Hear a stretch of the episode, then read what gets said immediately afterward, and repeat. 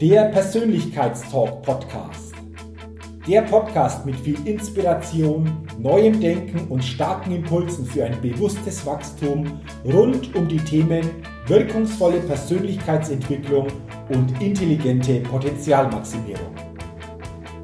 Der Podcast ist für alle Menschen, die ihre mentale und emotionale Welt nachhaltig erweitern und stärken, ihre Persönlichkeit entwickeln und ihre Potenziale maximieren wollen, um dadurch immer wieder sowohl in ihrem beruflichen wie auch im persönlichen Leben ganz besonders leuchtende Ausrufezeichen setzen zu können.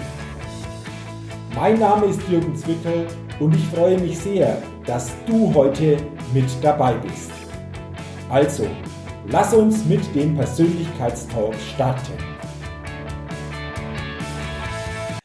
Hallo und herzlich willkommen zur 241. Ausgabe des Persönlichkeitstalk Podcast. Der Podcast für neue Inspiration, neues Denken und für ein bewusstes Wachstum. Vielen Dank, dass du auch heute wieder in diese Serie hineinhörst oder auch hineinsiehst, je nachdem, wo du den Podcast entsprechend anhörst oder ansiehst. Und ich freue mich heute ganz besonders wieder einen spannenden und sicherlich auch sehr inspirierenden Interviewgast im Persönlichkeitstalk Podcast begrüßen zu dürfen. Heute geht es um die Themen Digitalisierung, aber auch, was das alle für uns bedeutet und wie wir uns damit äh, umgeben oder auch einstellen können. Und herzlich willkommen zum Gespräch im Persönlichkeitspodcast Karl-Heinz Land. Herr Land, vielen Dank für Ihre Zeit und ich bin schon sehr, sehr gespannt auf unser Gespräch und auf unsere Themen.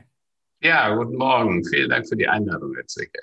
Sehr, sehr gerne. Und bevor wir starten, Herr Land, will ich Sie natürlich den Hörerinnen und Hörern des Persönlichkeitstalk Podcasts näher vorstellen. Und deswegen kommt jetzt die offizielle Vorstellung. Karl-Heinz Land ist Insider der digitalen Transformation. Sein Herzensthema, die Digitalisierung, erlebt und gestaltet er seit über 35 Jahren, unter anderem in Führungspositionen bei international operierenden Unternehmen wie Oracle, Business Objects, oder auch MicroStrategy. Mit Neuland hat er 2014 eine Digital- und Strategieberatung ins Leben gerufen, die laut Ranking der Zeitschrift Brand 1 wiederholt zu den besten Deutschlands zählt. Als Serienunternehmer und Investor setzt er auf innovative Technologien wie die Blockchain und das Internet der Dinge. Das World Economic Forum und das Time Magazine zeichneten Karl-Heinz Land bereits 2006 mit dem Technology Pioneer Award aus. Der Visionär Karl-Heinz Land, der sich selbst als Digital Evangelist versteht, inspiriert Jahr für Jahr mit Keynotes und Workshops tausende Entscheider aus Wirtschaft, Politik und Gesellschaft und prägt deren digitale Agenda. Und er hat zudem sehr, sehr viel interessante Bücher zu diesem Thema geschrieben, und allein durch diese Vorstellung, Herr Land, freue ich mich schon auf das Gespräch, weil wir sicherlich viele Themen ansprechen können und sicherlich auch sehr, sehr viel neue Inspirationen, neue Impulse weitergeben können. Das hoffe ich. Ähm, 35 Jahre, Herzensthema Digitalisierung. Ja. Wir alle äh, kennen dieses Wort Digitalisierung jetzt sicherlich sehr, sehr stark, vor allen Dingen auch die letzten Monate. Stichwort Lockdown, Corona, Digitalisierung ist in aller Munde. Aber vor 35 Jahren, glaube ich, war das für viele von uns noch anders. Also was hat Sie da schon bewegt, dieses Thema ähm, verstärkt so für Ihren Weg zu entdecken? Also äh, zunächst muss man sagen, ich bin da so ein bisschen reingestolpert äh, eigentlich wollte ich in Aachen äh, äh, an die Uni, aber ich bin dann versehentlich in so einem kleinen Ingenieurbüro gelandet. IRTA, Ingenieurbüro für Rechnertechnologie. Wir nannten das noch nicht mal Computer. Ähm, und das fand ich so faszinierend, dass ich gesagt habe, hier bleibe ich. Also ich habe das Studium nie begonnen und das ist alles dann ganz anders geworden. Aber dieses Digitale hatte mich gepackt. Das war damals halt für uns alle Neuland. Ne? Äh, erschreckend, dass Frau Merkel das äh, heute noch Neuland nennt, äh, 30, 35 Jahre später. Ähm, hätte man sich auch schon mal früher mit befassen können, denn es war eins klar, äh, das Internet, äh, die Digitalisierung, die Computer waren eine Zeitenwende oder haben eine Zeitenwende eingeleitet und zwar äh, ökonomisch, ökologisch, aber auch sozial, also von dem, wie sich Arbeit, Gesellschaft, unsere Kommunikation, äh, äh, denken Sie nur mal an Telekommunikation, an Handys, wäre ja ohne die Digitalisierung überhaupt nicht vorstellbar gewesen. Ähm, und ich hatte halt das unverschämte Glück, sehr früh dabei sein zu dürfen und das von äh, Grund auf zu lernen, weil das Berufsbild, das äh, gab es ja noch nicht. Der Informatiker, der kam erst ein bisschen später. Äh, äh und äh, insofern hatte ich das äh, unverschämte Glück, sehr früh das miterleben zu können. Okay. Ich habe ja auch in der Vorstellung gesagt, Sie bezeichnen sich selbst als digitalen Evangelist. Ja. Wenn wir diesen Begriff einfach noch ein bisschen genauer angucken, was ja. verstehen Sie genau darunter, Herr Lang? Also manchmal sage ich digitaler Evangelist und Darwinist. Warum? Äh, der Charles Darwin hat die, Digital der hat die Evolutionslehre erfunden. Und meine These ist, es gibt auch eine digitale Evolution. Der Unterschied ist, ähm, äh, bei Darwin äh, spielten 10.000, 100.000 Jahre Evolutionsgeschichte kaum eine Rolle. Also ob der, der Dinosaurier jetzt vor 66 Millionen Jahren oder 65 Millionen Jahren ausgestorben ist, who cares, ja, kann man grob drüber reden. Also eine Million Jahre plus minus schadet nichts, ja.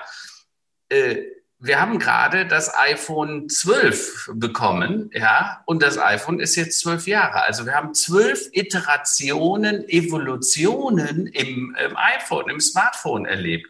Und wie das unser Leben verändert hat, das bezeichne ich als Zeitschmelze. Ne? Also äh, aus Tausenden von Jahren, aus Hunderten von Jahren werden auf einmal ein, zwei, drei Jahre. Ja, das heißt, das ist das, was sich so dramatisch verändert. Und der Darwinist, äh, der sagt dann, äh, adapt or die, passt dich an oder stirb. Das gilt für äh, Firmen, für Geschäftsmodelle, aber das gilt teilweise auch für Gesellschaftsformen. Ja, die Art und Weise, wie wir uns miteinander unterhalten, so weiter.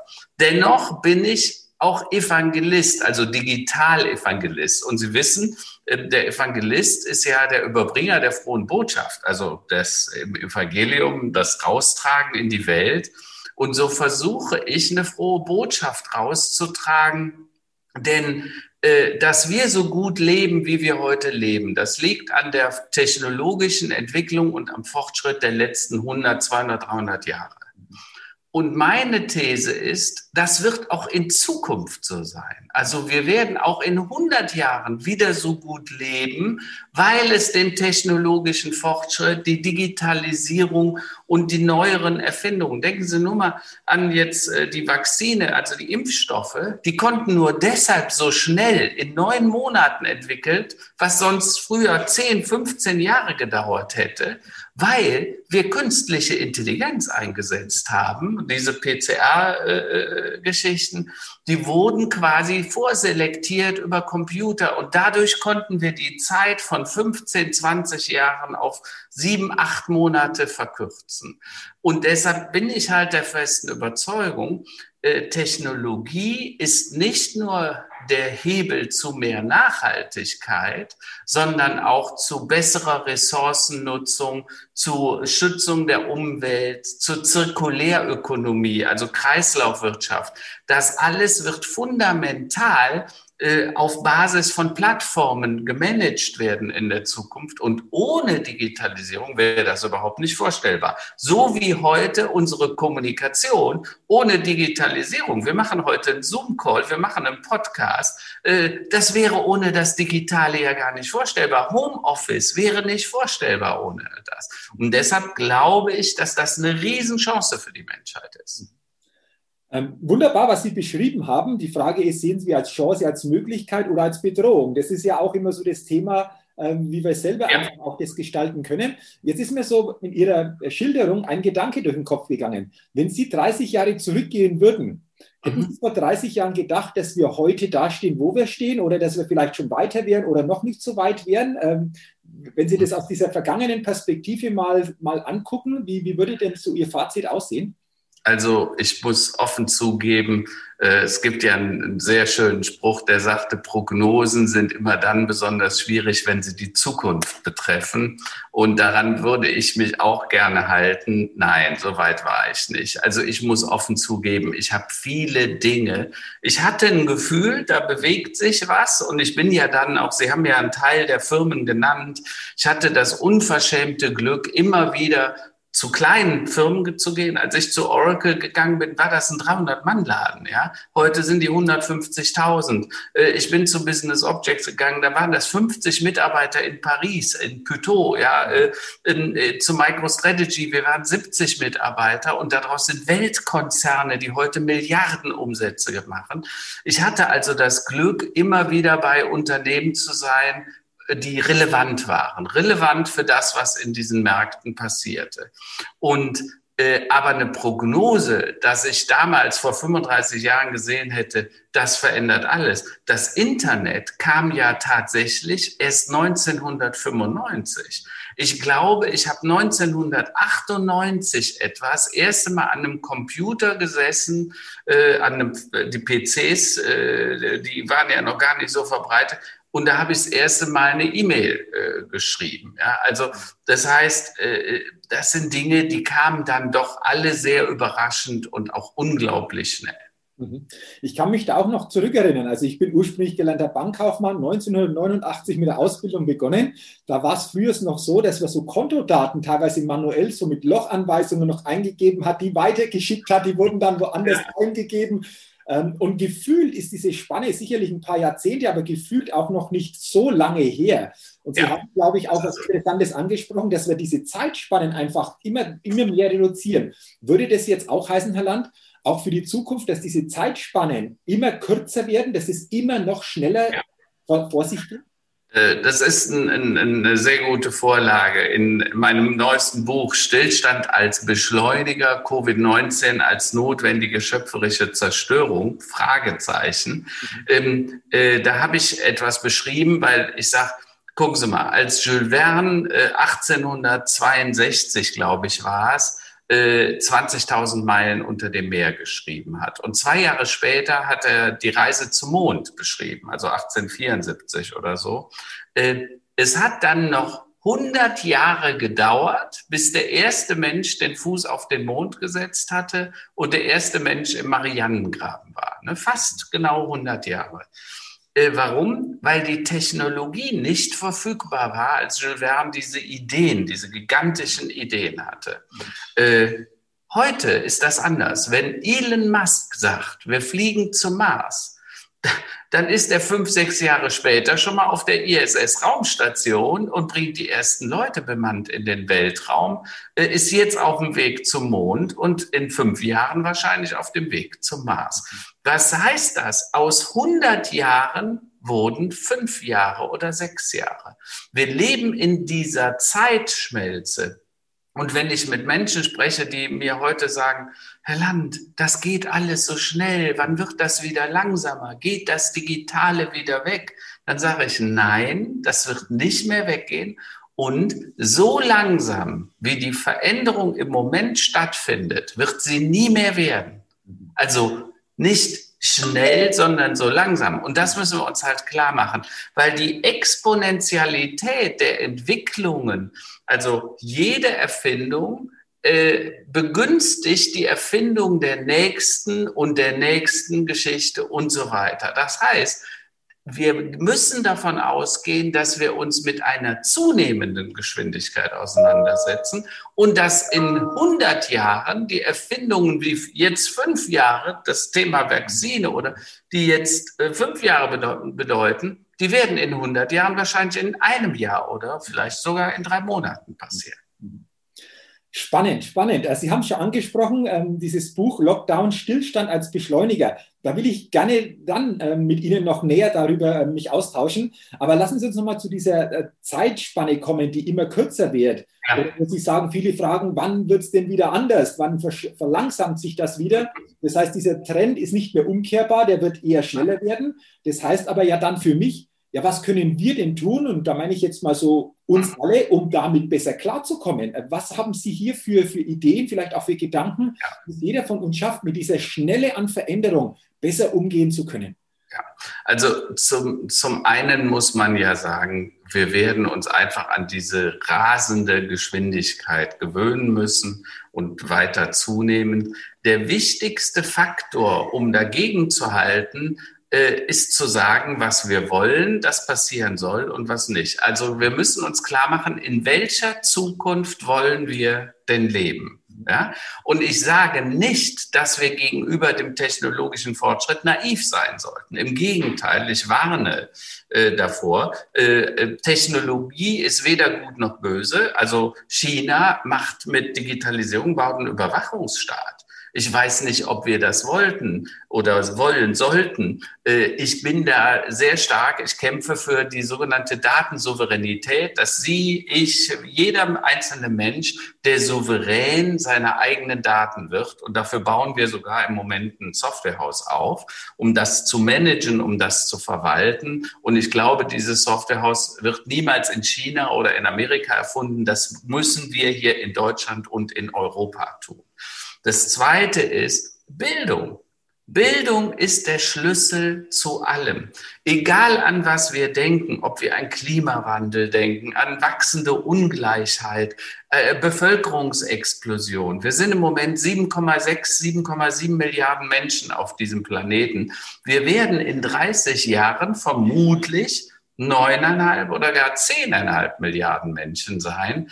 Ähm, das, was am besten hilft, das zu managen, ist die Bildung, nämlich dass das Mädchen die Gleichheit, also dass junge Mädchen in Entwicklungsländern die gleichen Chancen auf Bildung haben wie hier bei uns oder eben auch wie Jungs. Ne? Weil wenn die Jungs zur Schule gehen und später dann zur Uni und so weiter, die Mädels aber nur, Entschuldigung, gebären dürfen, dann können die nicht selbstbestimmt Familienplanung betreiben. Und deshalb ist die Gleichstellung zwischen Mann und Frau gerade in Bezug auf die Bildung so wichtig. Dafür müssen wir kämpfen, weil das, wir, wir wissen das, immer dann, wenn der Bildungslevel steigt, sinken die Geburtenraten. Das sieht man am besten in Deutschland. Ne? Wir haben ja eine umgedrehte Pyramide sozusagen. Wir sind halt ganz viele Alte und viel zu wenig Junge. Und das äh, äh, kommt durch Bildung. Und deshalb sage ich, eine Bildung, ein neues Bildungssystem muss her und zwar global. Wir müssen das wirklich global anpassen. Also ist sagen so global neues Bildungssystem. Das ist ja ähm, einfach etwas, was natürlich sich dann global einfach auch entsprechend äh, sicherlich bemerkbar machen würde. Ja. Aber zum Thema Bildung auch nochmal die Frage würde ja für uns ähm, Einzelnen bedeuten, auch grundsätzlich immer offen zu sein, oder? Also immer sich auch weiterzuentwickeln, thematisch, aber auch, ich sage mal so, von der eigenen Persönlichkeit. Sie haben so eine schöne Aussage auf Ihrer Website, die lautet, digital fängt bei den Menschen an und bei der Änderung ihrer Denkweise. Und das ist ja auch eine Frage der Einstellung, der Haltung, wie wir den Dingen begegnen, oder?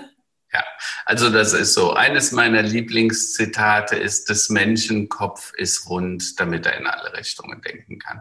Und wir haben unser Bildungssystem leider sehr verkopft. Ja? Ähm, äh, Thema soziale Kompetenzen, Empathiefähigkeiten, äh, äh, Methodenkompetenzen. Ne? Wir haben in den letzten äh, 100 Jahren, äh, die Preußen haben eigentlich unser Bildungssystem aufgebaut. Die wollten, dass der Arbeiter in der Fabrik ein bisschen lesen und schreiben kann, damit er die Maschine besser bedienen kann. Äh, aber wir gehen ja gar nicht mehr in die Fabrik. Wir sitzen in Büros. Wir müssen heute Probleme lösen, Herausforderungen. Ich habe es ja schon gesagt, Klimawandel, Artensterben, Mikroplastik in den Weltmeeren, wachsende Ungleichheit halt all diese Dinge, aber die lösen wir ja nicht dadurch, dass wir alte Schulbücher lesen und einen, einen, einen Satz des Pythagoras auswendig lernen. Ich sage nicht, dass der Satz des Pythagoras nicht wichtig wäre, den müssen wir auch beherrschen, aber viele Dinge, die wir sonst in der Schule lernen, dieses reine Trichter, in die Kinder rein, alle zur selben Zeit durch dasselbe Nadelöhr zu ziehen. Sie wissen, Kinder sind sehr unterschiedlich in der Entwicklung, in den Leistungsphasen. Äh, die haben ganz unterschiedliches Lernverhalten. Und da bin ich eher so ein Freund von Maria Montessori und so weiter. Also der Mensch als Bauherr seiner selbst, gib ihm seine Zeit, lass ihn für ihn an die Themen heran, wecke die Neugier. Ja? Also wir sprechen doch in den Schulen überhaupt nicht über Neugier. Ich persönlich bin Schulversager, wenn man es mal genau nimmt. Ja? Also mein, also das war weder für meine Eltern noch für meine Lehrer spaßig mit mir. Ja? Ich bin wirklich durch alles durchgerutscht. Und ich habe wirklich angefangen zu lernen, ich glaube, das war jenseits der 30. Da habe ich kapiert, worum es eigentlich ging. Ähm, und äh, die Neugier hat mich dahin gebracht, wo ich heute bin, dass ich mit, mich mit diesen ganzen Themen äh, auseinandersetzen durfte. Und ich glaube, wir müssen in unseren Kindern die Neugier anzünden, dann werden wir auch Schüler haben, die Spaß haben und dann ist es egal, ob die Homeschooling machen oder im, weil dann wissen die, wie sie sich selber beschäftigen. Solange wir aber in der Schule sind, wo wir sagen, 60 Minuten das Fach setzen, schlag mal Seite 17 auf und nachher erwarten wir kreative Menschen, die da rauskommen, die die Probleme und Herauslösungen äh, äh der Herausforderungen der, der Zukunft bewältigen. Und das glaube ich nicht. Dieses kreative Denken, äh, Fertigkeiten, Komplexität managen, Teamfähigkeiten. Wir ziehen Einzelkämpfer mit unserem Schulsystem. Also unter uns gesagt, äh, Herr Zwickel, unser Bildungssystem ist äh, eine Katastrophe. Ähm, äh, die Bertelsmann Stiftung hatte eine spannende Studie gemacht zum Thema Erziehung und Kreativität. Und die haben Kinder im Kindergarten nach Lösungsfertigkeiten und äh, Kreativität hinterfragt und nach, mit 18 nach dem Abitur. Und die Kinder im Kindergarten hatten Kreativität und Fertigkeiten, um Lösungen zu kommen, von 90, 92 Prozent. Und nach dem Abitur waren es noch 27. Also wir zerstören, was wir brauchen. Wir, wir, wir frustrieren alle Beteiligten im System. Und das muss sich dringend ändern. Das würde ja bedeuten, wir schränken natürliche Ressourcen über die Jahre ein oder machen die kleiner einfach auch. Und irgendwann fällt uns das auf die Füße. Das ist ja, so ja. Die, äh, die, die Konsequenz, die sich irgendwann Jahre später oder Jahrzehnte später dann zeigen wird. Absolut, absolut. Und wissen Sie, in meinem neuen Buch Stillstand als Beschleuniger äh, habe ich, ein, ich hatte ein altes Zitat und zwar von Josef Schumpeter. Das war ein Makroökonom, jemand, den ich sehr bewundert habe. Der hat 1940, also vor fast 80 Jahren, hat er gesagt, die schöpferische Zerstörung dient äh, dazu, Systemfehler zu beheben im System und eine Neuordnung in den etablierten Wirtschaftssystemen herzustellen. Und mein Gefühl sagt mir, dass auch Corona Teil dieser äh, schöpferischen Zerstörung ist. Also sprich, äh, wir hatten auf einmal diesen Lockdown. Das ganze Leben stand still, nichts ging mehr. Ich berate viele Mittelständler. Und die Mittelständler sagen zu mir, Herr Land, äh, wir hatten zwar schon lange einen Chief Digital Officer, also jemand, der verantwortlich ist für die Digitalisierung im Unternehmen, aber unter uns gesagt, der beste Chief Digital Officer, den wir hatten, war Corona. Warum? Weil auf einmal hieß es Homeoffice oder gar kein Office, äh, Videokonferenzen oder gar keine Meetings äh, ähm, äh, Zoomen und Dings mit dem Kunden, äh, äh, digitale Angebote oder gar kein Angebot mehr. Äh, selbst die Eisdiele, äh, ich konnte bei meiner Eisdiele per WhatsApp ein Eis vorbestellen, dass ich zumindest einen Pickup-Service hatte. Das Restaurant hatte auf einmal einen QR-Code, um mich zu registrieren, wenn ich dahin ging. Das heißt, was das an Schub im Sinne von Entwicklung Beschleunigung erfahren hat bei gleichzeitigem Lockdown, deshalb ja auch dieser, diese, dieser Titel, den ich dort gewählt hatte, das ist enorm. Und meine These ist jetzt, ähm, wir gehen auf eine neue Gründerzeit. Wir sind halt im Übergang dieser Industriegesellschaft hin zur Wissens- und Informationsgesellschaft. Und das ist ganz wichtig zu verstehen, weil das ist ein Paradigmenwechsel. Ähm, wir hatten das schon mal im Übergang von der landwirtschaftlichen, also der Agrargesellschaft hin zur Industriegesellschaft. Und dann entstand so 17., 18. Jahrhundert die sogenannte Gründerzeit. Das sind diese tollen alten Gründerzeitwillen. Ne? Das sind die Krupps, die Thyssens, die Mannesmänner. In jedem Ort hat man diese Gründerzeitwillen stehen. Äh, und das war der Ansporn der Industrialisierung. Da entstand eine neue Wirtschaft, eine neue Wirtschaftskraft. Da wurde Zukunft aktiv gestaltet durch neue Materialien, Kohle, Stahl. Äh, ähm, wir haben die Automobilindustrie, da entstanden ja auch die Daimlers, die Chryslers und die Bayer AGs. So, und das sind heute die Konzerne, mit denen wir zu tun haben. Mhm. Und jetzt im Übergang von der Industriegesellschaft zur Wissensgesellschaft wird es wieder eine Gründerzeit geben. Die Wirtschaft wird sich nachhaltig ändern. Die wird auch nicht mehr so werden, wie sie vorher war. Ähm, wenn ich nur mal ein paar Dinge erinnern darf, äh, äh, wir reden im Moment davon, dass wir im Homeoffice sind. Wir werden in Zukunft, ich weiß nicht, ob wir genauso viel, aber sagen wir mal, du gehst noch ein, zwei Mal die Woche ins Büro, einfach auch für Socializing, Workshops, Kreativität aber den Rest bleibst du zu Hause.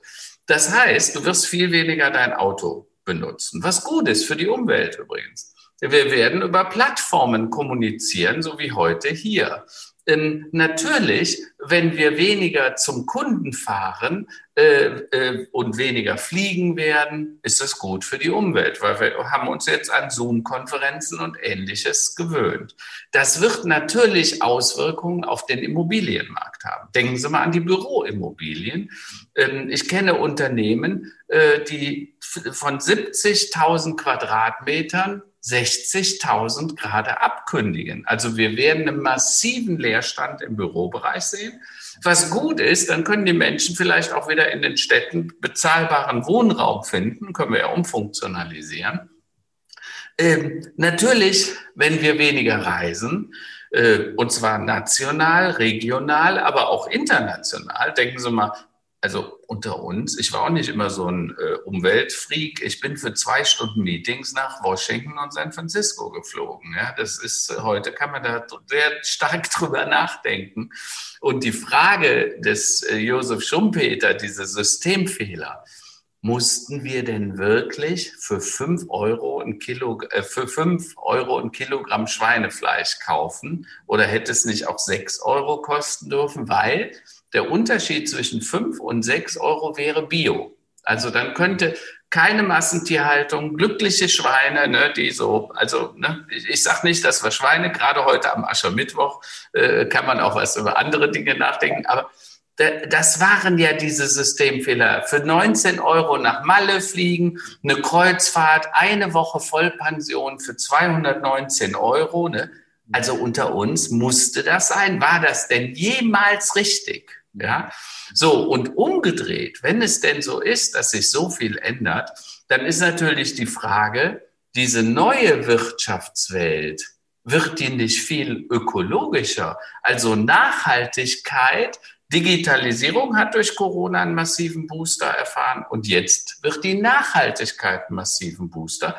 Und deshalb, ich, ich, ich, ich weiß, dass für viele Corona eine Katastrophe ist. Also finanziell, du hast einen lieben Menschen verloren oder jemand, der da liegt. Und äh, selbst die Menschen, die es äh, überleben, äh, die haben ja teilweise Monate noch äh, mit den Auswirkungen, Problemen zu tun.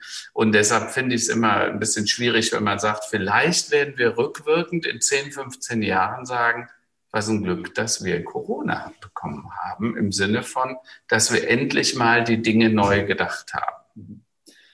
Herr Land, Sie haben jetzt schon sehr eindrucksvoll viele Dinge angesprochen, ähm, über die wir uns alle Gedanken machen dürfen. Sie haben angesprochen Aschermittwoch. Wir haben heute den 17. Februar 2021. Also wir sind jetzt noch in diesem Lockdown, zweite Welle. Und immer wieder höre ich auch Stimmen, ähm, die sagen, ah, ich wünsche mir wieder mein früheres Leben zurück. Das, was Aha. wir jetzt beschrieben haben, überhaupt die Frage, gibt es dieses frühere Leben, so wie es wir vor Corona kennen, überhaupt noch?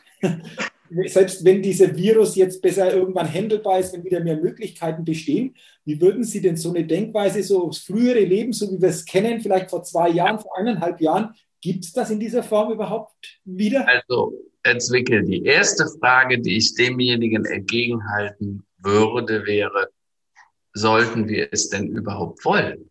Hm. Wollen wir denn unser altes Leben zurück? Also wenn ich jetzt überlege, dieses Jahr war prägend, ja, also der erste Lockdown war ja ein Schock für uns alle. Auf einmal konntest du nicht mehr raus, ist gar nichts mehr offen, du konntest auch nicht mehr arbeiten, gar nichts. Die Leute waren äh, äh die fingen an, hyper zu ventilieren. Ne? Ich habe in der Zeit zwei Bücher begonnen zu schreiben, die ich dann veröffentlicht habe, einfach weil ich auch so ein hyperaktiver Mensch bin und, und ich konnte mich gar nicht mehr ruhig auf meinem Stuhl halten sozusagen.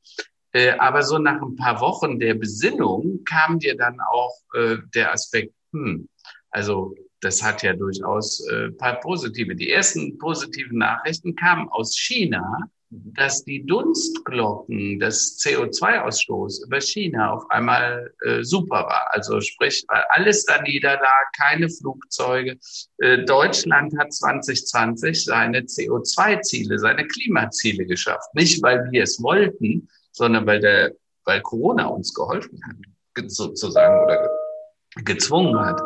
Ähm, und deshalb glaube ich, nein. Ich für meinen Fall habe ich gesagt, äh, ich möchte nicht zurück auf das, was wir tun, auch im Sinne von Konsum. Ich glaube, durch die Art und Weise, wie wir jetzt leben, also äh, Vater und Mutter sind mehr zu Hause. Das ist gut so. Also Kinderbetreuung findet anders statt. Es wird anders gekocht. Äh, ich habe ein Kapitel im Buch Lockdown, ist Ernährung. Wie wichtig Ernährung für unser Gehirn ist. Also das ganze Thema Omega-3-Fette. Ähm, und es gibt ja Thesen ADHS, also dieses Aufmerksamkeitsdefizitsyndrom, das ist gar keine Krankheit in dem Sinne, sondern das ist eine Stoffwechselstörung und die hat mit der zu geringen Aufnahme von Omega-3-Fetten zu tun. Ähm, und jetzt, wo die Mütter und Väter wieder selber kochen zu Hause, also mehr die grünen Kisten, ne, also vom Bauern nebenan, auf einmal werden die ja gekauft, man lässt sich das nach Hause liefern, kocht selber, frischere Lebensmittel, bessere Vitamine, äh, äh, die, die Krankheitsstand geht zurück. Wir haben weniger äh, Infekte, weniger Darmkrankheiten. Äh, und, und also insofern, ich glaube, da gibt es so viele positive Aspekte, das sollten wir nicht einfach wegwischen, indem wir sagen, so, jetzt machen wir es aber so wie früher. Ja, also das glaube ich nicht. Also in, dem, in allen Minus, wo Sie gesagt haben, das sicherlich auch da ist, vor allen Dingen auch das Plus sehen, Polarität. Also was ist auch Absolut. dieses Plus? Ähm, was jetzt für uns ähm, da ist, was aber viele vielleicht noch nicht so sehen, weil sie zu sehr noch auf diesem Minus, auf diesem, ich möchte gerne wieder das, wie ich es gewohnt bin, wie ich es vielleicht von früher kenne. Äh, das ist, glaube ich, so ein Punkt, auch so Denkweisen zu ändern oder ja. so die Blickrichtung auch zu ändern. Äh, also ich weiß, das fällt nicht immer leicht, wenn man gerade nicht weiß, wie nächsten Monat die Miete fürs kleine Restaurant oder den Grill, den man hat, zu bezahlen ist, dann fällt einem das schwer. Das gebe ich offen zu. Aber ähm, ich, ich würde dann den Leuten immer gerne antworten, überlegt mal. Äh, die Griechen haben das Wort Krisis, also Krise, äh, erfunden und Krisis ähm, das war der Zeitpunkt der Bewertung, Beurteilung. So äh, ist das Wort Krisis definiert im Griechischen. Und die Katastrophe bestand aus zwei Worten, Kata und Strephein. Und Kata war herunter, herab und Strephein wenden, umkehren. Also die Katastrophe war eigentlich der Herabumkehrwendepunkt sozusagen. Und die alten Griechen riefen das Wort in der Schlacht, wenn die fast verloren, also aussichtslos war die, die, die, die Situation, dann drehten die sich um und stürmten gegen den Gegner und riefen Katastrophein, ja. So, also die Katastrophe. Und die, die Gegner waren erschrocken und dann teilweise gewannen die alten Griechen, weil die so überrascht waren, äh, dass, dass die da so brüllend auf sich zuliefen. Ich glaube, wir selber müssen jetzt äh, wieder stärker dazu kommen, die Krise als Bewertungspunkt, als Beurteilungspunkt und Entscheidungspunkt zu benennen, an dem wir sagen, was machen wir denn aus diesem, aus der Situation? Und die Katastrophe ist tatsächlich nicht der Endpunkt, wie er ja oft von uns so verstanden wird. Jetzt ist alles vorbei. Nein, es ist verstanden als Wendepunkt, als Punkt der Umkehr und des Innehaltens. Und deshalb glaube ich einfach, dass da eine irre Energie und ich weiß nicht, wie es Ihnen geht, Herr Zwickel, wenn ich mit meinen Bekannten rede, ne, natürlich, die sind traurig. Äh, seit Jahren, seit einem Jahr fast waren wir nicht mehr im Restaurant. Äh, die großen Feste fallen aus und so weiter. Ich hatte gerade Geburtstag, das war irgendwie, ja, mit, wir haben dann mit drei Leuten hier gesessen. Die, die Tochter kam später noch vorbei. Lange Rede. Äh, du merkst in solchen Zeiten, äh, wie gut die die Dinge auch tun können. Und meine Mutter, die sagte immer, äh, jung, immer fein ist nimmer fein. Also wenn du immer nur schön angezogen bist, dann weißt du auch nicht, äh, wie es anders ist. Und so ist das auch mit unseren Gefühlen. Immer nur alles zu kriegen, was du wünschst, ist nicht gut. Ähm, und ich erinnere da immer an ein schönes Zitat äh, äh, äh, dass die größte Tragödie im Schicksal der Menschen ist. Die erste, er kriegt nicht alles, was er sich wünscht. Und die zweite ist, er bekommt es. Ja? Und ich glaube, wir Menschen haben in der letzten Zeit alles bekommen, was wir uns gewünscht haben und davon teilweise auch zu viel. Mhm. Ich glaube auch, äh, aber schön erklärt, das ist wunderbar. Ich glaube auch, dass es in der Vergangenheit häufig so war, immer mehr, immer mehr, immer größer, größer, größer. Sie haben vorher dieses Thema Kreuzfahrtbranche mal angesprochen. Ja. Die, Schiffe, die sind ja immer größer geworden. Es ist immer größer, immer noch mehr Abwechslung, immer noch mehr Möglichkeiten.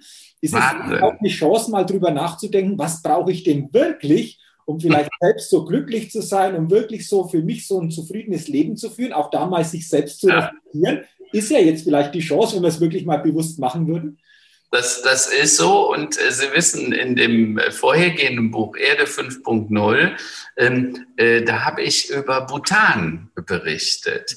Und Bhutan, das erste Land, das weltweit nicht nur das BIP, also das Bruttoinlandsprodukt, also dessen, was produziert wird an Waren und Wachstum und äh, ja, Steigerung der Kaufkraft, sondern die haben das äh, Glücksindex, den Glücksindex, äh, Bevölkerungsglücksindex eingeführt.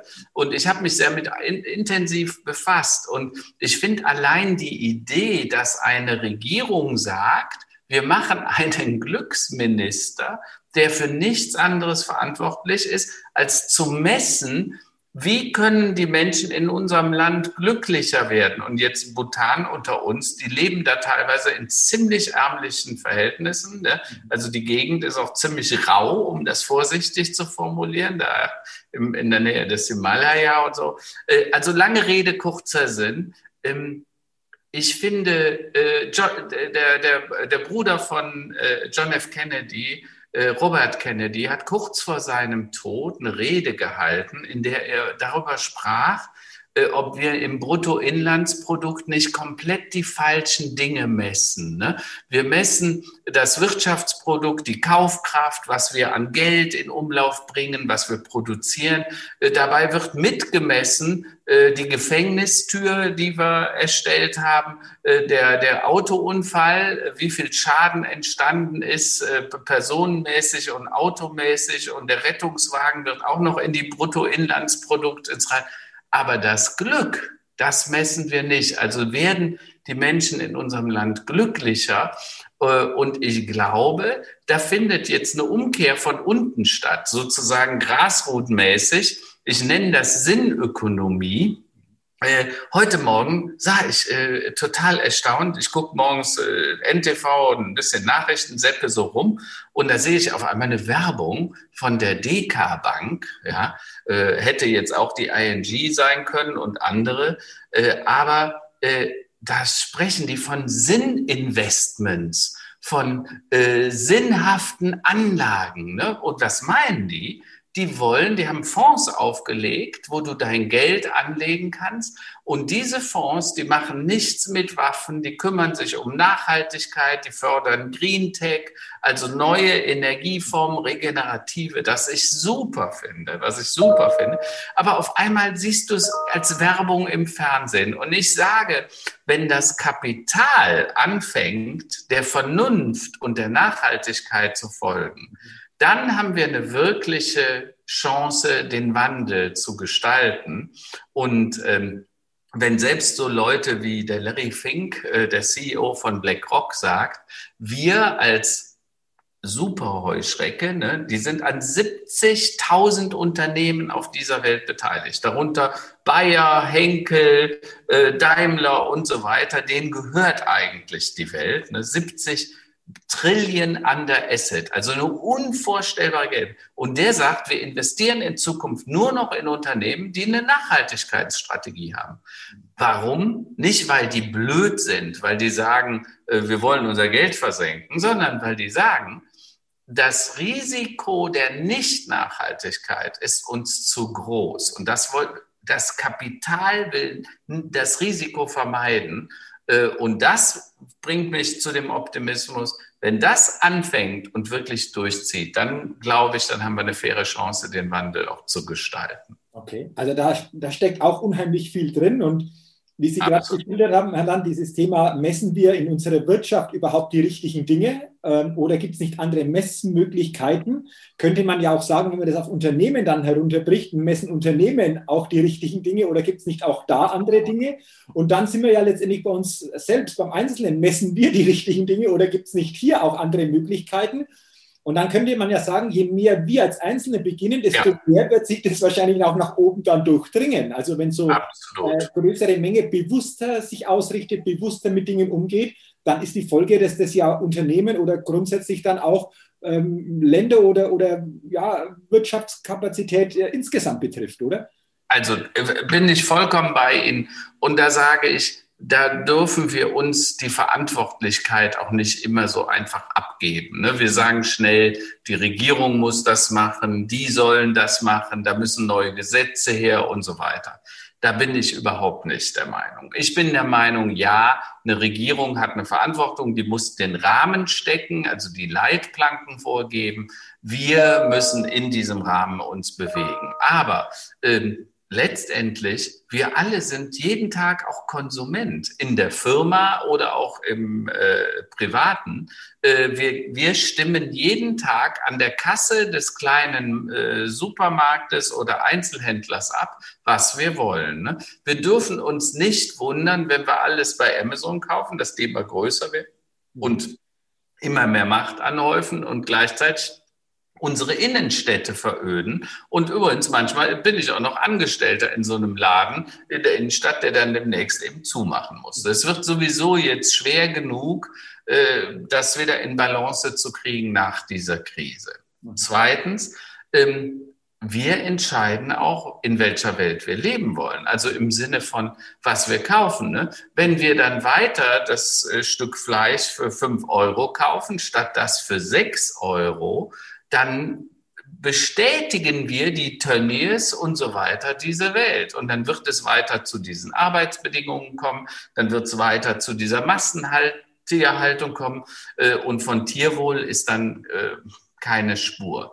Das heißt, wir entscheiden, wie das ist. Und außerdem, äh, ich bin wirklich kein Veganer und Vegetarier und nicht so ein äh, äh, extremer Mensch, was die Anforderungen an mich selber oder auch an andere gilt. Ich bin übrigens, äh, wir machen gerade eine Studie, wo die zeigt, es ist besser, sein Geld in so grüne Fonds anzulegen. Damit habe ich einen viel höheren Hebel, 10.000 Mal höher, als wenn ich selber morgen zum Veganer werde. Mhm. Ja, also nur mal, um das Verhältnis mal zurecht zu balancieren, äh, weil das hilft der dritten Welt nämlich erstmal überhaupt nicht. Wir in Deutschland, wir erzeugen zwei Prozent des CO2-Ausstoßes weltweit, produzieren aber für 17, 18 Prozent des Brutto, Produktes weltweit. ähm, äh, der Hebel, den wir haben über monetäre Aspekte, ist viel größer als das, was wir tatsächlich tun. Einfach weil wir viel zu wenig sind. Die Chinesen sind 1,3 Milliarden, die lachen sich kaputt über uns 80 Millionen Menschen. Aber das nur mal so dahingestellt. Das heißt, ich bin der Meinung, wir müssen vernünftig, in der vernünftigen Balance, dann gibt es eben nur einmal die Woche ein Stück Fleisch. Damit machen wir massiv was für den CO2-Ausstoß. Das wird äh, Einfluss haben. Deutschland produziert 65 Millionen Schweine im Jahr. Ne? Wir brauchen aber nur 15. Der Rest wird exportiert. Und mit Subventionen aus der EU werden diese Schweine dann nach China verkauft. Ja? Das Einzige, was bei uns bleibt, Entschuldigung, ist die Scheiße. Ja, so. Und das ist doch eigentlich ein blödes Geschäftsmodell. Ne? Wir zahlen dafür, die Schweine aufzuzügen in, in unwürdigen Bedingungen. Äh, die Gülle bleibt bei uns. Wir verseuchen unsere eigenen Felder, weil wir nicht mehr hinwissen, wo mit den ganzen Phosphaten hin. Und dann gehen die verbilligt nach China. Da sage ich, Entschuldigung, lass die Chinesen sich selber ihre Schweine züchten. Ja, die können ja dann entscheiden, wie sie das machen. Und bei uns sollten wir stattdessen die Dinge äh, tun, die sinnvoll sind. Der Bauer sollte für sein Schwein 200, 300 Euro mehr bekommen. Das ist nämlich genau dieses eine Euro. Dann lebt der gut, der kann das vernünftig versorgen. Wir haben vernünftige Bedingungen und alles ist gut. Und diese, diese neue Denke der Wirtschaft, ich nenne das Kreislaufwirtschaft, Zirkulärökonomie, die eben verschwendungsfrei arbeitet, wo wir alles im Kreislauf halten, wo Plastik tatsächlich nachher nicht mehr billiger ist als eine Glasflasche. Warum? Weil wir die Folgekosten von vornherein mit eingepreist haben. Das ist aber nur vorstellbar auf Basis von Plattformen. Also Digitalisierung ist der Schlüssel in dem Falle wieder zu mehr Nachhaltigkeit. Und deshalb propagiere ich als Digitalevangelist, dass wir das Verständnis dafür entwickeln, dass wir kritisch mit den Dingen umgehen, dass wir die Chancen nutzen und dass wir auch sagen, das wollen wir auf keinen Fall damit. Also ein Beispiel ist für mich immer, ähm, wir sind ja heute durch Gentechnologie in der Lage, das sieht man an den Impfstoffen, äh, äh, Dinge zu verändern. Wir könnten auch das menschliche Genom verändern. Ne, das kannst du machen, um Krankheiten zu heilen, zum Beispiel Krebs. Das kannst du aber auch tun, um Menschen zu verändern. Also ich könnte sagen, ich will ein Kind haben mit blauen Augen, blonden Haaren, 1,83 und dann würden wir das, Entschuldigung, designen können. Die Frage ist, sollten wir das tun und sollten wir das tun wollen? Weil das ist eine Büchse, ich sage immer Pandoras Büchse, die sollten wir vielleicht geschlossen lassen. Und in dem Sinne appelliere ich halt an einen kritischen, nicht naiven Umgang mit Technologie und Fortschritt, aber da, wo die Chancen sind, und zwar offensichtliche Chancen, da sollten wir die äh, dringend nutzen. Und mein Appell an die Politik, an Frau Merkel, ist wirklich, ich bin schockiert, wenn eine Frau Merkel sich hinsetzt die ist 16 Jahre unsere Regierungschefin und ich habe sie immer auch geschätzt, also weil ich gesagt habe, diese ruhige Hand, die hat auch schon ein paar Vorzüge. Aber wenn sich jemand dann hinsetzt und sagt, jetzt in der Krise erkennst du, wie verbürokratisiert wir sind und wie wenig digitalisiert und wie lange die Prozesse bei uns dauern, dann sage ich, hallo, du warst 16 Jahre lang unsere Chefin. Und Entschuldigung, in Köln sagt man, der Fisch fängt am Kopf an zu stinken. Ja? Und das ist was, was mich wirklich maßlos aufregt. Und besonders regt mich das auf, weil ich war auch schon als Berater, ich habe Gespräche im Kanzleramt geführt, aus denen nach drei Jahren genau nichts, nada geworden ist. Und ich habe den damals meine Thesen, Erde 5.0, viele der Thesen, mit denen wir jetzt zu kämpfen haben, die auch hier nochmal beschrieben sind, habe ich denen erklärt, ausführlich und nichts. Und da muss ich sagen, einfach, das ist dann fahrlässig, äh, sowas nicht zu nutzen. Okay. Ähm, vielen Dank nochmal, Anand, für diese, für diese Gedanken. Ähm, ich denke, wir können wahrscheinlich den ganzen Vormittag noch weiter uns austauschen. Ich hätte nämlich auch noch den einen oder anderen Gedanken, aber ich gucke jetzt, wir haben schon knapp 45 Minuten. Ich glaube, ähm, in der Zeit waren schon so viele ähm, Gedanken, Inspirationen, Impulse von Ihrer Seite. Dafür schon herzlichen Dank. Sie haben ja. auch ja, das Buch angesprochen, Lockdown, Stillstand als Beschleuniger. Ich packe den Link in die Shownotes natürlich, wer sich dafür interessiert, ähm, einfach gerne drauf gucken. Ähm, und, und, und, wer gerne Krimi liest, äh, ja. ist, ich habe das auch mal in Form von einem Krimi verpackt, damit es nicht so tro trocken rüberkommt als Sachbuch. Genau, dann stellen wir am besten den Link zum Shop, zum Buchshop, da kann jeder mal stöbern, auch Sehr gerne. auf ihre Seite, um da das eine oder andere noch mehr zu erfahren. Ist ja auch ganz, ganz spannend, was Sie da drauf haben. Und äh, da sage ich jetzt schon mal herzlichen Dank für diese Gedanken, Herr Land, für Ihre Inspiration, weil ähm, wenn man da genau reingehört hat, dann waren da viele Ansatzpunkte, die jeder von uns mitnehmen kann. Und ich habe für mich einfach auch mitgenommen, sich wirklich selbst die Frage zu stellen, und zwar ganz bewusst, wie will ich jetzt und zukünftig leben? Also genau. was will ich tun, was will ich vielleicht nicht mehr tun, wie will ich einkaufen, wie will ich das oder das handeln? Und es ist eine Form für mir, von mir von Bewusstsein, weil häufig sind wir in diesem Unbewussten. Wir tun es halt, weil wir es immer so getan haben. Ja. Und ich glaube, diese Chance jetzt mal zu erkennen, um sich auch selbst auszurichten, ähm, ist da. Und je mehr das machen, desto mehr wird sich das sicherlich auch gesellschaftlich zeigen und andere Durchdringungen dann zu bekommen. Ich glaube, das war einfach so ganz, ganz wichtiger Punkt, wo jeder von uns die Verantwortung hat, auch bei sich selbst anzufangen. Genau. Vielen Dank für das Interview, Herr Zwickel. Wenn ich was tun kann und äh, jeder der Hörer ist gerne aufgefordert. Ich bin digital viel unterwegs auf LinkedIn, Twitter, äh, äh, Facebook und, und äh, Instagram. Äh, gerne einfach verbinden. Kommentare und Feedback sind immer willkommen. Also gebe ich auch gerne weiter. Jeder, der es jetzt hört oder sieht, also gerne sich verbinden, weil ich glaube, auch auf diesen Kanälen kann man unheimlich viel mitnehmen. Herr Land, was mich jetzt am Ende interessiert, ich mhm. habe so, so eine Frage noch, so eine Aussage und äh, bitte einfach mal Sie, diesen Satz zu ergänzen. Wenn Sie an Zukunft denken, dann denken Sie an. Dann denke ich an eine Zukunft, in der wir das Verständnis für Technologien und den Fortschritt für alle Menschen erkannt haben, entwickelt haben und das positiv im Dienste der Menschen für uns nutzen.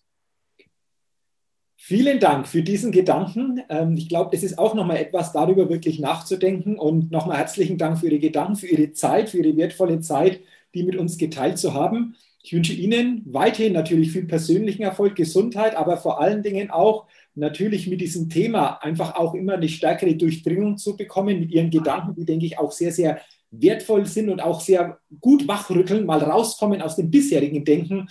Und dafür natürlich alles, alles Gute und weiterhin viel Erfolg. Alles Gute wünsche ich Ihnen und uns allen, äh, damit diese Welt auch enkelfähig bleibt.